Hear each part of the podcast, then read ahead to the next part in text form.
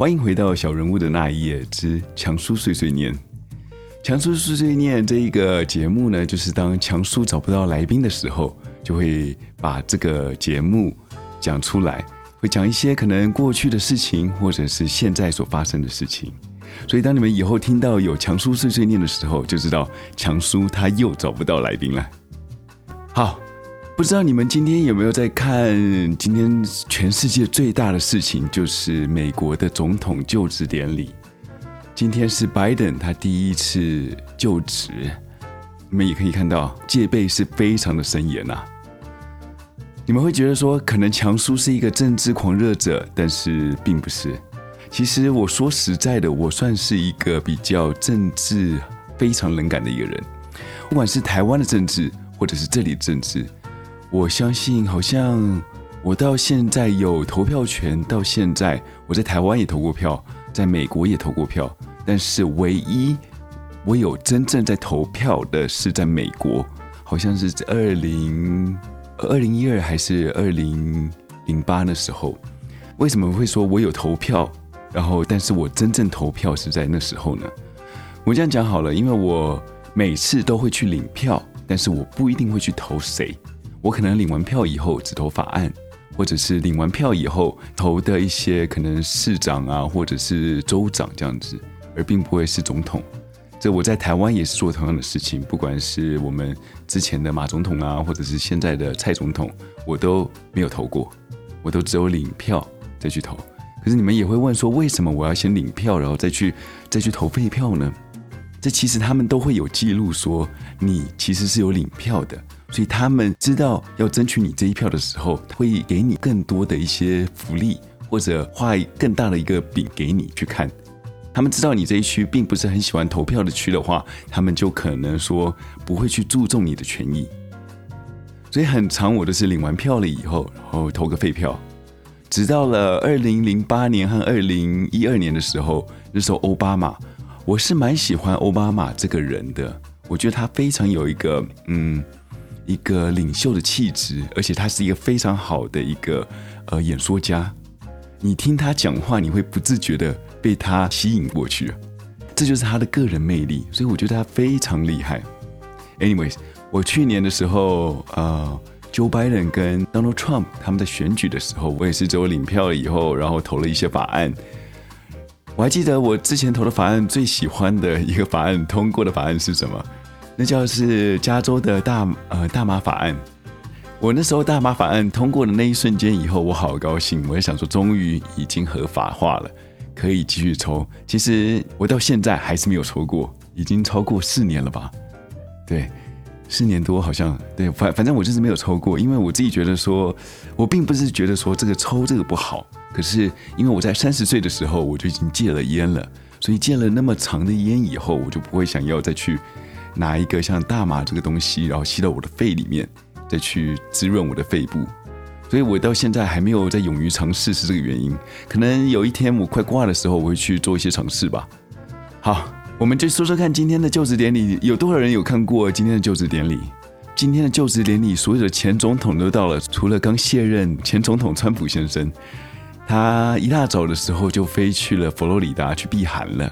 我相信，因为 D.C. 哦，这个华盛顿特区是一个非常冷的地方，他去佛罗里达去避寒，这是一个非常正当的理由。要是我的话，我也有可能会去，毕竟你知道我才输那么少票，而且大家都不听我讲。为什么我会今天会选择这一个话题？因为其实我们这个节目是在二零二一年的一月一号开始开播的，总统大选是每四年会一次，所以今天对于美国来说是一个非常大的日子。对于我来说也是一样，我并不知道四年后的小人物的那一页会不会继续播出，所以我可能趁现在只能蹭他一下热度。今天很有趣的一个状况就是在四年前的今天，呃，我们的川普先生就职的时候，他在一上台开始演讲的时候，本来是晴天，开始下起了毛毛细雨，直到四年后的今天。我们的拜登总统上去开始做演讲的时候，本来是下着小雪的华盛顿特区，雪突然停了，出现了一线曙光。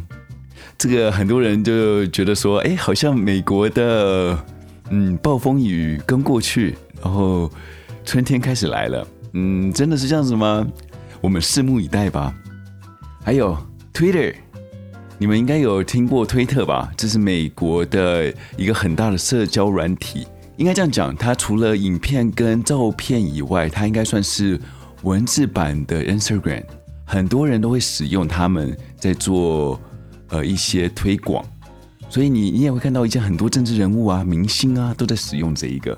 听说我们前总统川普先生他粉丝量好像高达了，也是几百万还是几千万人吧，我记得。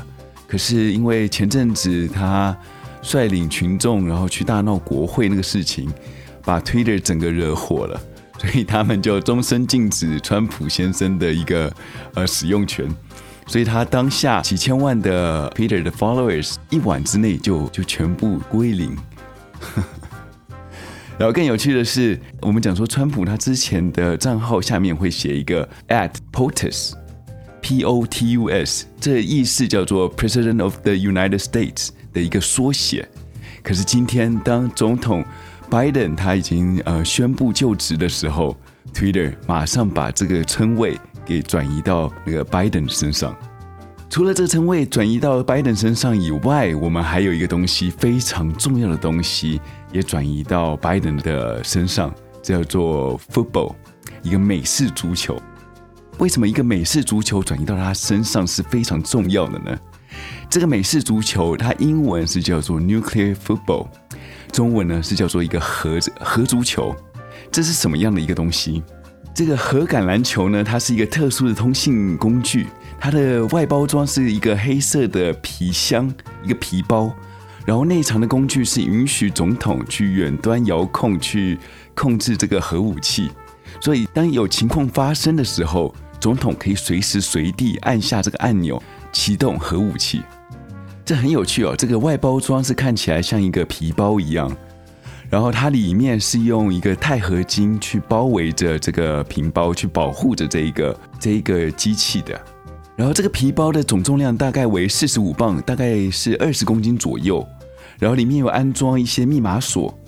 从此之外，这个皮包里面还有一个小天线，所以是可以直接连接到卫星。当你按下这个密码以后，再按下这个红色的键，你就可以发射这个飞弹。当然，这个飞弹不是随时都可以发射，因为总统他身上有一组就是呃发射的密码，你要把这个密码打开了以后。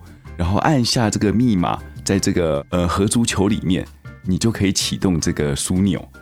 我们讲说，这通常是在总统在远离他的指挥中心，就是他的他的家白宫的时候，他会把它带出去的。很长就会有一个人会提着这个包包跟着总统走。在什么时候会使用到它呢？通常在发生在紧急状况的时候，当总统决定要下令使用核武器的时候。他们的副官就会把总统带到旁边去，并打开了这个手提包，然后再向参谋总长里面发出一个信号，然后一个警戒的警报。之后，总统跟副官一起输入这个密码，就可以使用这个巡弋飞弹。这个巡弋飞弹是几乎可以射到地球的另外一端，所以是非常厉害的、非常远的巡弋飞弹。这个包包从好像从呃一九四五年的时候就开始。已经有这个概念出来了。这个核足球呢，其实是在古巴导弹危机之后才出现的。